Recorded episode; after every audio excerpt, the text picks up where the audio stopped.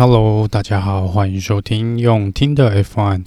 这是我们每周的新闻八卦的一个回顾哦。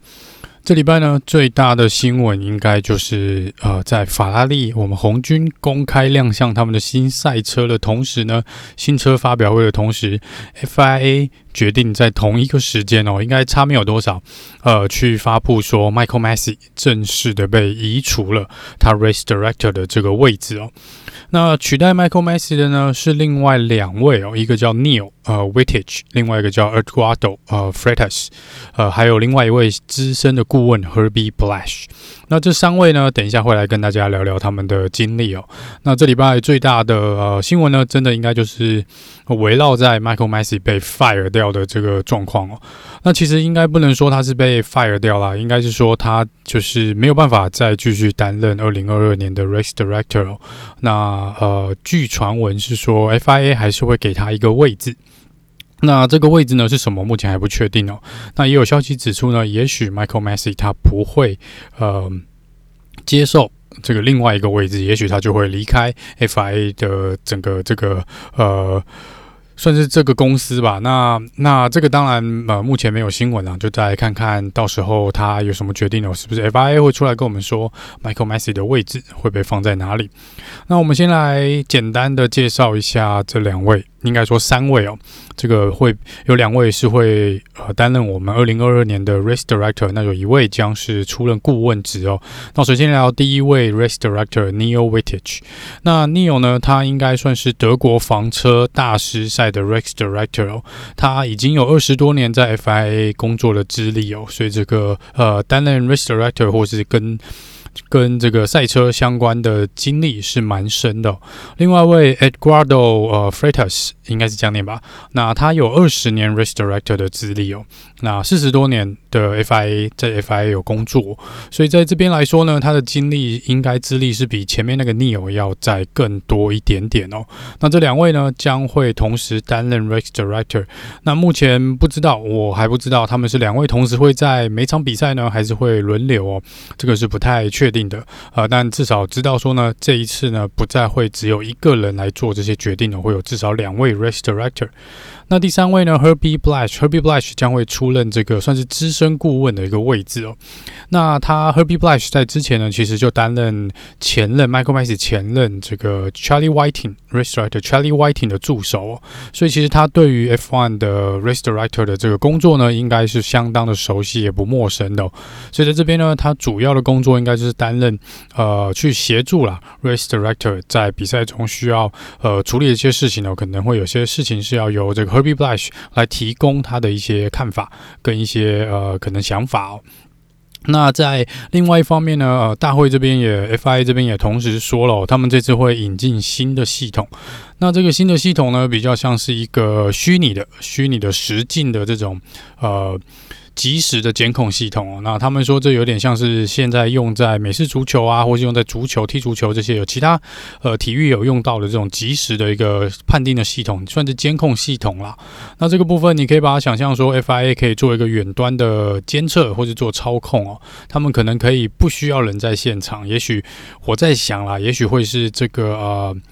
Herbie Blash 也许会是在一个远端，他不见得每场比赛会在现场，或是其中一位 Race Director 呢，不见得每一场比赛会到现场。那他可以从远端呢，呃，很及时的透过这个新的这个 VAR 系统，这个虚拟的系统呢，来去呃做出一样的反应，或是做出一样的判断，然后或者来跟另外一位在现场的 Race Director 呢来做一个讨论哦。所以看起来呢，这一次 FIA 应该是有硬起来哦，是真的有认真的想要来做一些改变哦。那我个人认为呢，这个改变也是相当的不错的，因为本来之前我担心的是只有说，我个人比较担心是说，如果找不到一个呃资历够的人来当 Race Director 的话呢，呃，也许呃。移除掉 Michael Masi 不是最好的选择哦，但是看起来呢，他们找来两位哦，这个相当有呃经历的呃，甚至都有担任过 Race Director 的资历，都比 Michael Masi 久的这两位来担任这个 Race Director，加上还加了这个 Herbie Blash 来当顾问的话呢，我觉得当然在二零二二赛季针对 Rest Director 的这个工作的位置呢，我相信是呃。应该是一个好的开始啦，就是至少不会有一些什么信任度的问题哦。那你说 Michael Masi 是不是值得被开除呢？呃，我想他犯的错，呃，是。应该是同意是蛮严重的啦。那但是在目前的状况下，如果说真的有更好的人呢，我是赞成哦。就是不让 Michael Masi 继续当 Race Director 了，因为我想在，即便现在有几位车手或是车队跳出来挺 Michael Masi 哦，但是如果真的遇到什么事情，再有一些争议的话呢，我觉得可能 FIA 这边也会很难再跟呃大会这边跟车队跟车手这边做一个交代啦。所以这个呢，我觉得是我个人是蛮蛮赞成的，然后也觉得这是一个好事哦。那我们就期待哦，这两位新的 Race Director 加上这个呃新的这个顾问呢，能。能够让二零二二赛季有更加的完美哦。好，那接下来这一集呢，可能会聊比较多关于大会的一些事情呢，比较可能少个比较少个人车手的呃新闻啦。那在这个车队发表的新车发表的这个会留在最后面来跟大家稍微的讲一下哦。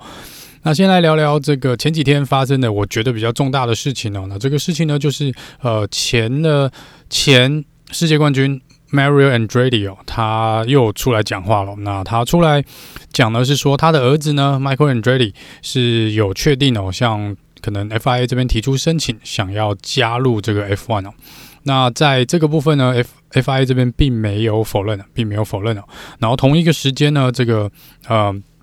，Michael Andretti 也出来讲说呢，如果他们这个呃申请被同意的话，也就是说，他们如果被同意能够加入 F1 的话呢。他们的赛车呢，整个车队呢都会是在美国，就是美国制造啦，Made in America。那这个部分他们也说，呃，如因为他们毕竟是一个，如果成立的话，一定是一个美国车队哦。那他们也说，未来一定会使用，一定会雇佣至少一位，两位车手，其中一位呢一定是美国人哦，就是他们目前所讲的啦。那当然，在 FIA 这边是没有很正式的出来。呃，算是确认这个新闻哦，但是看起来那个态度是比较说呃迂回一点哦。那呃，官方的说法是说他们现在还有很多事情要忙，大概是这样，就是有很多事情要忙哦，现在还没有时间去处理新车队想要申请加入 F1 的事情哦。所以这听起来也是，就是可能也没有想多讲什么，也许真的就是那么忙哦，因为现在蛮多事情要处理的嘛。那这个呃，但是也没有否认。呃，Michael Andretti 他有提出申请哦。那 Michael Andretti 其实在去年赛季就已经有被传闻说他想要加入 F1 哦，而且他想要做的做法呢是买下 Alfa Romeo。应该说他不是要买下 Alfa Romeo 啦，他应该是说他要买下 Alfa Romeo 后面这个 Sauber Peter Sauber 的股权哦。那 Alfa Romeo 现在是。呃，Saber 车队在算是在做经营跟管理哦，所以在这边的话呢，如果你能够拿下 s o b e r 这家公司的股权呢，你就拥有呃，基本上就拥有 Alfa Romeo 这个车队哦，所以在这个部分，去年的确是有这个呃。也的确做了，他们的确也去跟 Peter Sauber 谈了，然后甚至一度差一点点就已经确定，连价钱在媒体上都已经公开了，大概三亿还是多少钱啦？那后来呢，最后还是没有办法，最后据说最后签约前的十一个小时哦，呃，就是有一些问题，呃。两边忽然间就达不成共识哦，所以最后这个是没有，呃，没有成功的，这个是没有成功的。那这边，但是看起来迈克尔·恩瑞里呢，一直是想要进入 F1 的，所以他在这边提出了申请。也许我们可以拭目以待一下。我是我在猜啦，呃，FIA 应该是会同意他。加入 F1 的啦，那因为这个他们毕竟 Michael Andretti 在呃美国跟在赛车界呢，其实也是蛮知名的，所以钱应该也不是问题。那车手跟那些呃可能车子的设计，甚至于工厂，我相信他们应该都没有问题，他们都有哦。所以在这个部分，应该是呃比起一个全新的车队要进来呢，他们绝对是应该有时间来做准备哦。好，再来是呃美国站呢，德州德州这边 Austin 呢已经确定跟 FI 呃 F1 再次签约哦。那目前的合约会签到二零二六年，就是另外一个赛道呢再一次的呃算是延长了他们跟 F1 的合约。另外一个是关于车队 Alpine 的部分哦，Alpine 的新车发表会呢，应该是在台湾的时间礼拜一哦，也就是这个 Podcast 上传之后没多久，可能几个小时后应该就会有新车发表的。当天下午应该会有新车新车发表的这个消息，那我们就来期待这个 Alpine 的新车会不会是粉红色的，因为现在是跟 BWT 做合作。但是另外一边呢，这个呃 a l p i n 呢，在前几天终于宣布哦，这个 Omar 呃。加入了他们的车队当车队的总监哦。那这个 Omar 呢，其实之前就是 Racing Point 是 Aston Martin 的车队总监了。那在去年的时候呢，呃，赛季结束就当时就有在传闻说他会离开 Aston Martin 加入 a l p i n。那当时的时候呢，双方也都是否认的，一开始初步都是否认的。那这个当然是跟 Aston Martin 里面老板 Lawrence Stroll 这个。呃，就是 Lenso 的爸爸呢，是有一些，我相信是有蛮直接的关系哦。呃，Lawrence Stroll 有他的想法啦，那 Omar 这边可能也有他自己带队的方式，可能两边目前达不成共识。总之呢，那 Omar 就转队到了 Alpine 哦，那看起来呢，他又。会看到一个熟悉的面孔，就是 Esteban Ocon 哦，Ocon 之前在 Racing Point，然后这样子，呃，欧马现在回到 Alpine，那这边呢就会再次的带领着呃 Esteban Ocon，所以在这边呢，我觉得这是一个好事，我觉得对 Alpine 是一个蛮好的事情哦，因为欧马之前呢在很有限经费跟资源的状况下，是把 Racing Point 呃。带出相当不错的成绩哦，所以我觉得这个这个人呢是有两把刷子的，有两把刷子的，而且当时我真的觉得 Aston Martin 没有把他留下来是 Aston Martin 一个损失哦，不过。时间会证明一切啦，这到底是不是一个正确的决定呢？我们想，这个未来几个赛季就会来好好的呃验证一下哦，到底是 Aston Martin 损失他比较呃可惜，还是欧马加盟这个 Alpine 呢？呃，会制造另一波的可能有机会夺冠的这个呃车队呢？我们就拭目以待吧。那再来大会这边呢，再次公布了一些二零二二赛季的一些消息哦。那首先呢是关于冲刺赛的部分，Spring Race 本来预计一开始有讲说至少要跑六场哦，就是比去年多一倍的 Spring Race，甚至有人聊到八场哦。但是之前有关于 Spring Race 的一些可能费用啊，跟一些规则上面，有些车队可能没有想要那么积极的，或者那么愿意的去。尝再一次的跑那么多场的冲刺赛哦，所以在各车队跟大会这边协调的结果呢，二零二二赛季目前确定只会有三场的冲刺赛哦。那一场呢是在这个 Imola，就是意大利站；另外一场呢会在奥地利站哦，这是在这个红牛的主场。那最后一场呢会在巴西站哦。所以这边这个只会有三场的冲刺赛。那积分系统呢也有做一个蛮大的改变哦。我们之前呢是第一名哦可以拿下三分，第二名拿下。一呃两分，第三名拿下一分哦。那第四名开始是一点积分都拿不到的。那在二零二二赛季这个冲刺赛呢，他们改成了前八名都会拿到积分哦。那就是第一名八分，再来七六五四三二一哦。所以前面八名呢都可以拿下积分。那这个整个周末这样看起来，如果你拿下冠军。又拿下冲刺赛的冠军，然后再拿下 Faster Slap 的话呢，你一个周末最多可以进账三十四分哦，也是原本周末冠军的二十五分加 Spring Race 的八分，再加上一分的 Faster Slap。所以这个部分呢，呃，也有一些人质疑说，你一个周末就可以灌进三十四分哦，这个分数是不是有点太多了？那这个部分呢，呃，我不知道大会会不会在，因为有些车队现在看起来有些有点反弹哦，有些车手可能也有点抱持怀疑的态度，不知道这个积分系统呢，是不是还会再做。有一个改变哦。那接下来呢，是针对平常这个一般赛事的这个计分的这个方式。像去年呢，因为像在我们在这个 SPA 在比利时站哦，因为有这个下雨的关系哦，跑了两圈，我到现在还不知道到底要怎么算那几圈，因为。好像有跑到两圈，又好像没有跑到两圈，然后大家就拿一半的积分哦。所以这个呃，然后几乎没有比赛的状况下，你在 Safety Car 后面跑了两圈就可以拿积分，然后拿一半。那这个部分大会这边也宣布这个会改哦。那这个呢，呃，如果说在两圈以内呢，呃，没有跑正式跑完两圈以内就不会，呃，就是在没有 Safety Car 的状况下，如果没有跑完。正式的两圈哦，那就不会有任何的积分，没有一个车子，没有一个车手可以拿下积分哦。那如果说呢，已经跑了呃少于四分之一这个圈数，假设四十圈，你跑少于十圈的话呢，那第一名呢会拿六分，然后呃到第五名好像都还有一分哦，所以变成是六四三二一的样子。那再来是，如果你已经跑了。呃，百分之二十五到五十 percent 哦。假设四十圈的话呢，就是跑了十圈到二十圈的距离的话呢，那你第一名可以拿下十三分哦。然后接下来到一直到第九名还有一分。那最后呢是这个，如果你跑完了百分之五十到七十五哦，那第一名可以拿下十九分哦。那最后的可以拿下一分，积分呢是十分，呃，是第第十名可以拿下一分，所以就是说他们要看这个比赛哦，是有可能被终止的，有可能被红旗，有可能被终止。那不管任何原因，如果比赛不能再重新开始呢，就会照这个比例去分配当时最后一圈那个排位的这个积分哦。那另外一个是关于 Safety Car 安全车的部分哦，因为去年最后一站这个呃。可能已经不，大家不太想要再聊的这个呃，Safety Car 的使用的方式哦。那这个部分呢，他们今年在呃，针对第五十五之一三条的这个部分说呢，这原本是说呢，呃呃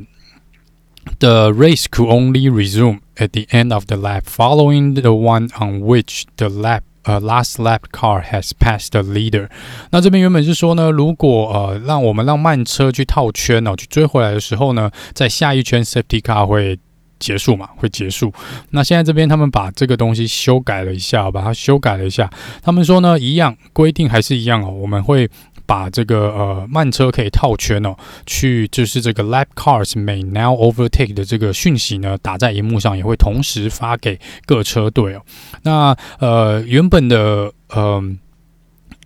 用意呢是说，发出这个之后呢的下一圈哦，safety car 就会进站哦，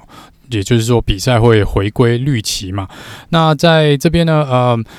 原本是说好像要等全部的车子都跑完，然后再下一圈的样子。看起来这解释是 Michael m a s 解释了，或是他不需要全部 pass 完，然后呃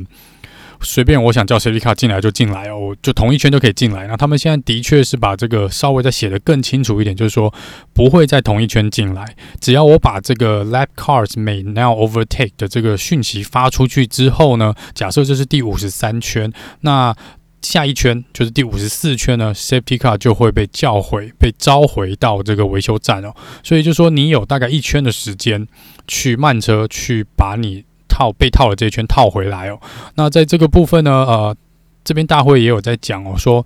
如果已经到了五十四圈，然后你还是没有把自己就是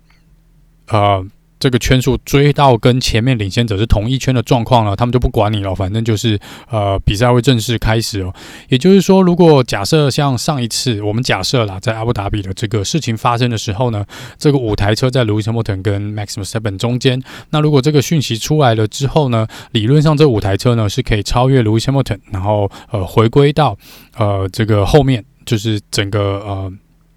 车子排列的最后面，因为他们本来是落后一圈的车子嘛。那在这个部分呢，呃，现在的意思就是说我我个人的解读啦，这可能之后还要再看一下，如果真的有实际发生，到底是他们怎么解读的。那在我个人的解读会是觉得说，那这五台车呢，你有一圈的时间去呃超越前面的你前面的车手，就是比如说像。领先你一圈的车子哦，那如果这一圈内你没有做到这件事情，那也没办法，比赛就是正式开始哦。所以这应该是他们就想说，不要再有任何的呃延迟哦或延误，耽误到呃算是。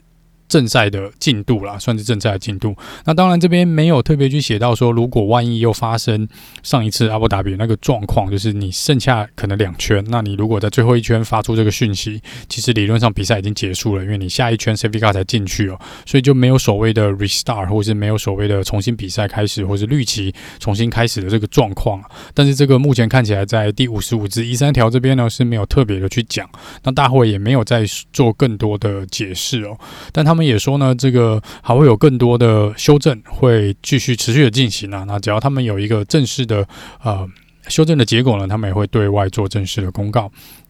好，那再来聊聊这个呃呃关于车队一些八卦传闻的部分哦。那首先我看到一个传闻呢，是关于 Alpine 的部分，因为 Alpine 的新车发表呢是就马上就要登场了。但是在这边呢，有一些传闻是说，好像内部有些传闻流出来了是。呃，Alpine 目前的状况可能不太好哦。那这个不太好的部分呢，是指他们引擎的部分，因为今年呢，必须要使用新，也不是说使用新的，应该说新的引擎，还有新的这个燃料，这个燃油的部分。那今年的燃油呢，是必须要符合大会规定，就是有好像有呃一定的百分比呢。呢是这个再生，类似这种再生可再利用的这些能源哦。所以在这个部分，所有的车子都必须要重新设计他们的可能引擎，因为这使用的燃料是不一样的。像之前法拉利呢就有说，因为 Shell 这边他们是跟 Shell 这边做合作，就他们的油呢是跟 Shell 来使用的。那他们跟这个油料的燃料的供应商呢，是一开始蛮头痛的，是因为他们必须要找寻到针对对要符合大会规定，又可以让这个引擎出力不被影响的一种呃设计哦。那 Alpin 这边呢，据传闻是可能这个设计是有问题的。那据传闻是说出力是远远的低于预期哦，所以这个部分不知道，看看明天新车发表呢，Alpine 这边会不会做一个解释哦，还是说呃？可能要等到真的开始测试，我们才知道 Alpine 的车子到底有没有问题哦。那另外一个关于车队的传闻是呢，这个 Porsche Porsche 跟红牛这边呢，似乎有达成某种协议哦。那他们据传闻呢，说从二零二六开始呢，红牛可能就会使用这个 Porsche 的引擎哦，会使用 Porsche 的引擎。那这个部分呢，Porsche 是属于 Volkswagen Group 这个 Volkswagen 的集团嘛。那在这边呢，嗯。他们这个集团呢，Volkswagen 其实在去年也是有传闻说他们想要加入 F1 哦，甚至用自己的车队，可能用奥迪来加入 F1 呢，也有可能去买下另外一支车队。那这边看起来呢，呃，也许呃，他们暂时没有。计划来用自己的车队进军 F1，可是会提供呃红牛他们这个 Porsche 的引擎哦，这个 Volkswagen 这边集团所使用的引擎开发的引擎来跟红牛使用。那当然这是传闻啊，这是传闻，我们到现在还不确定，所以这个呢也是先看一下，也许未来会有更多的呃新闻来讲这件事情。好，接下来来聊聊这个过去一个礼拜的新车发表。那我们大概看到三家吧，Williams、Ferrari 跟 Mercedes，应该是 Mercedes 哦。那呃，在这个部分呢，先聊聊 Williams 好了。那 Williams 的配色呢，又回到了呃蓝色，又回到蓝色。那他们之前都有蛮多使用蛮多蓝色，但是是比较呃蓝白色啦，蓝白色相间的一个状况哦。那这个呢，呃，这个部分呢，他们这次是使用全蓝哦。那蓝色呢也分的比较多种，有深蓝跟浅蓝。那看起来这个颜色是比较像呃之前的 Toro Rosso 小牛，我觉得比较像小牛之前的这个颜色哦。那这个看起来是呃不知道呃这个蓝色我觉得有点怪，但是看到他们实际在 Silverstone 这个英国。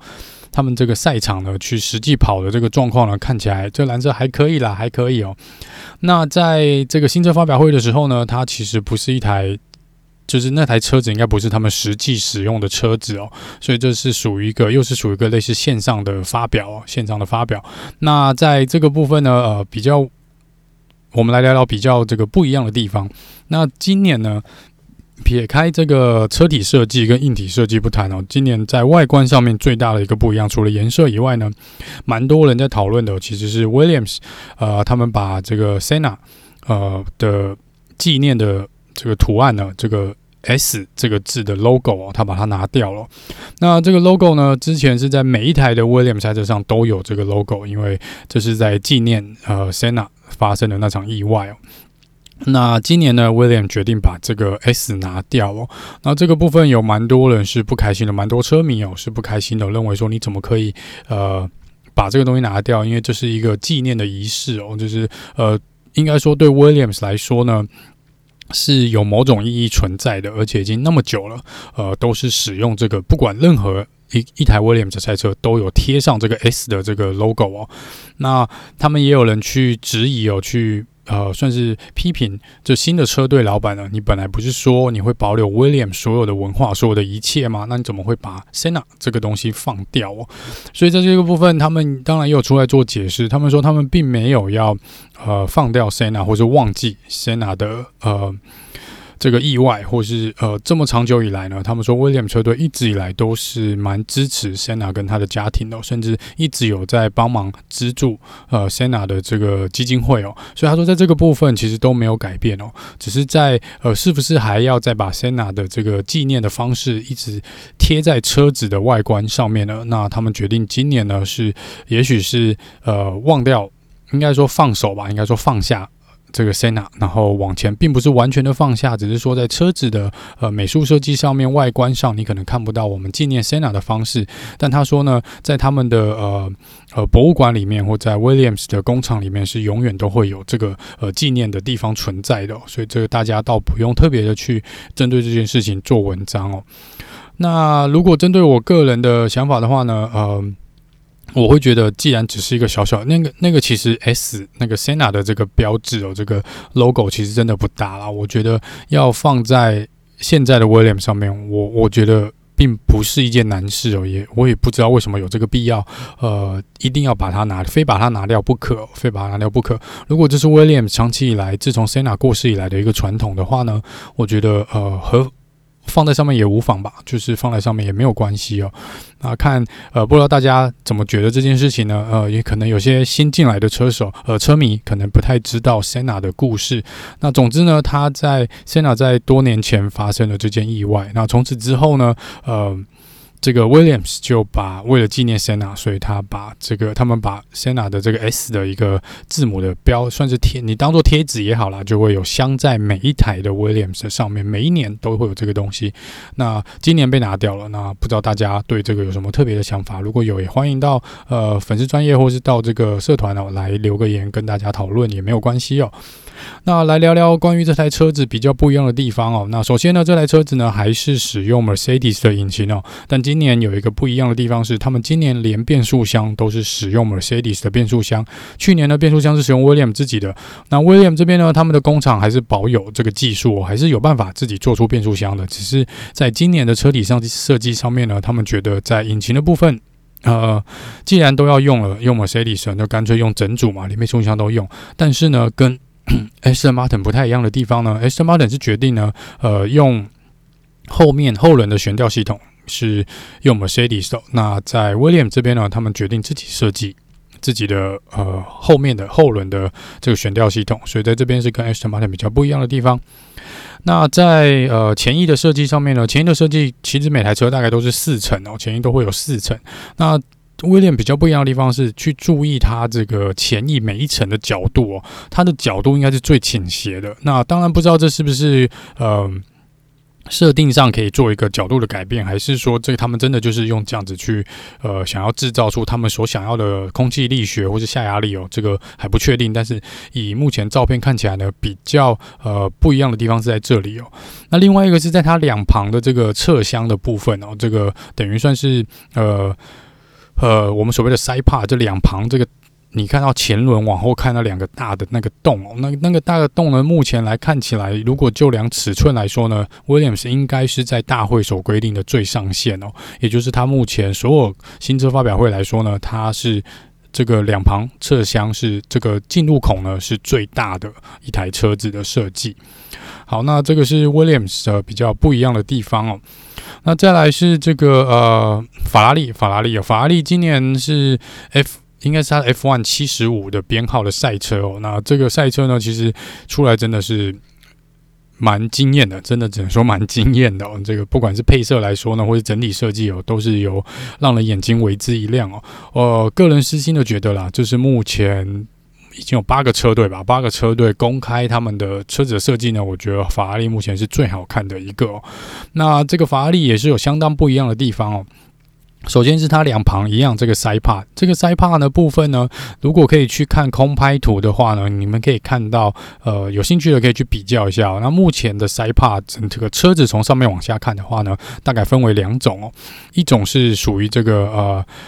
算是前凸，然后后细的，就是前面靠近前轮的这边呢腮帕这边呢是比较宽的，比较圆的。那往后往尾翼走的时候呢，像 McLaren 就是很快的把它瘦下来，就是完全往里面弯。就然后如果你去看 Aston Martin 呢，它就是比较没有瘦的，它就是比较没有腰身的，它是直直的，比较笔直的。那在这个部分呢，法拉利呢是比较像 Aston Martin 哦，它在这边是属采取一个比较大的 side part 的这个设计哦，而且它应该是所有 side part 里面最四方形的。如果你从侧面去看呢，它应该会比较四四方方的感觉哦，不像其他人哦，大概都是圆圆的，或是有这个很明显看到可以有一个明显的幅度的。那这边最大的不一样呢是，呃，它在这个上层的部分呢。在两旁这边呢，它挖了一个像这个怎么讲，像一个水道的这个东西哦，就是它这个从前面呢会往下凹，再从后面往上拉哦。那这部分呢，也有呃人提到说，这有可能是呃，当然针对这一定是气流的一个设计。那也有人开玩笑说，你这边如果下雨的话呢，你是有可能增加，因为在那边可以积水哦，那边水可能会积在里面。这是一个比较蛮不一样的设计哦，这是蛮不一样的设计。那目前来说呢，呃。不知道他们是不是有特别的去设计这个东西，因为这样看起来呢，呃，据我所收集看到的资料来说呢，如果呃就之前的一些 F1 可能。设计过赛车的一些呃专业人士，他们在他们影片里面分析的话，他是觉得说，如果法拉利是这样子做设计哦，上面的气流可能没有什么太大的问题，但是变成说他们用的这个塞帕比较四方哦，那这样底部的一些底盘的一些设计，可能在气流下面，他们觉得不知道这个呃。气流从车体的下面要怎么走？他们是抱持的比较怀疑的态度。那法拉利这边也有出来讲说，他们今年的确是采取了一个比较呃大胆的设计哦。那这个设计能不能够成功，就来看看他们真的正赛时候的表现哦。那另外一个比较不一样的地方是法拉利的前翼，它的前翼呢是比较尖的，是如果你去拿去跟 Mercedes 或是 Williams 来比较的话呢，法拉利的前翼是比较尖的。哦但是在这个部分呢，呃。不知道是为了呃展示新车来做的呃美化的设计呢，还是他们真的是呃新正式的车子就是使用这个尾翼的呃前翼的这个设计哦。那这边可以注意到的是前翼的最前端呢是连接到，因为有四片嘛，假设这个前翼有四片叶翼片的话呢，它是四片全部连在一起哦，它不像大部分的车队呢，像 Mercedes 或是像这个。